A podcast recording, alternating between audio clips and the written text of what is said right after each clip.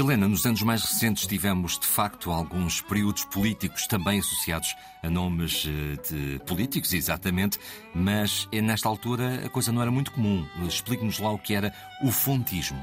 Bem, quero começar por onde? 460 km de estrada, 17 pontes, navegação a vapor no Tejo e no Sado, construção do caminho de É ferro, suficiente, é suficiente. Telegrafia elétrica. Bem, uh, o fontismo está associado, entre outras coisas, a um, uma dinamização muito grande das obras públicas. Aliás, o próprio Ministério das Obras Públicas, Comércio e Indústria é criado se, se quisermos, para Fontes Pereira de porque antes, anteriormente, eh, eh, as obras públicas faziam parte do chamado Ministério do Reino e a 30 de agosto de 1852 foi criado o Ministério das Obras Públicas, Comércio e Indústria pela Rainha Dona Maria II, que aliás assinou o decreto no então Passo de Mafra. Eh, é curioso porque no texto que precede a criação deste Ministério diz-se que a necessidade instante subdividir o Ministério do Reino, autorizada pela experiência de outros povos, reclamada pela natureza dos factos e proclamada pela opinião geral. Fim de citação. Eu não sei se a opinião geral reclamava a criação do Ministério das Obras Públicas, Comércio e Indústria. Tinha certeza que o ministro Fontes Pereira de Melo, certamente que sim. Temos de perceber que muitas destas obras públicas implicaram, para já, mudanças administrativas muito grandes no país. Nós aqui temos referido, ou tem sido o fio condutor ao longo desta semana, essa mudança substancialmente positiva foi a introdução de rotinas no funcionamento do aparelho de Estado, nomeadamente o facto dos funcionários passarem a receber a tempo e horas e a verba que estava definida, mas existem outros aspectos, nomeadamente a questão que seja de alterações na organização do país, seja do, da criação de novos impostos. E nós temos, por exemplo, uh, Fontes Pereira de Melo a ser vivamente contestado aos impostos que ele lançava, por exemplo, há mesmo uma petição uh, em 1856, uma petição que chega a recolher uh, 50 mil assinaturas.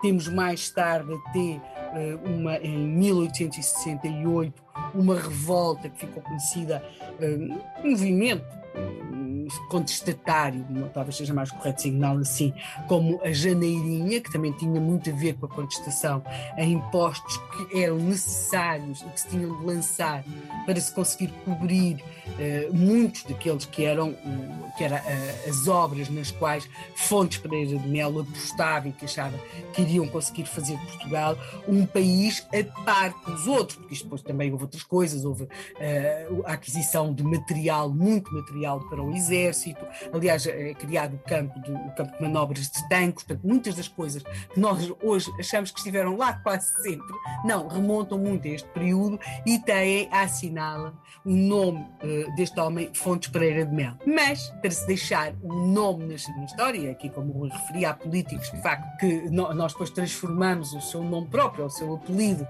para, para identificarmos um determinado período ou uma forma de governar, portanto, para, para ele não ser apenas Fontes Pereira de Mel, para se poder falar de fontismo, algo mais teve de acontecer, e esse algo mais aconteceu quando, em setembro de 1871, Fontes Pereira de Melo chefia um governo. Portanto, ele foi sucessivas vezes ministro de várias pastas, aqui vimos, mas há um momento em que ele vai chefiar governos. E é isso que acontece.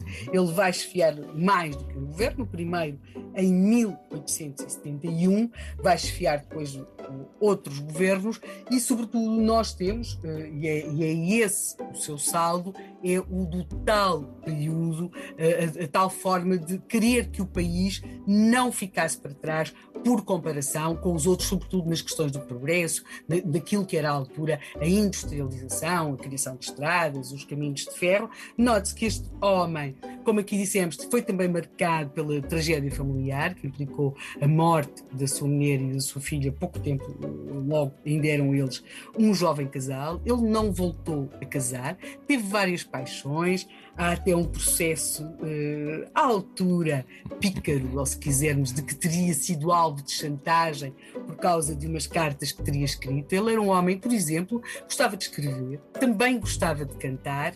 Portanto, Fontes Pereira de Mel tem muitas razões para ser descoberto hoje em dia, e creio eu que de todas as razões que aqui apresentámos para estarmos mais ou menos agradecidos, existem muitas no campo das obras públicas, da reorganização do Estado português, mas eu creio, Rui, que nós não erraremos muito se os nossos ouvintes de tudo isto que aqui dissemos vão fixar aquilo, o homem a quem os portugueses devem o receber o ordenado em dia certo. E em valor absoluto significa que é um político que fica no nosso coração. Ah, sim!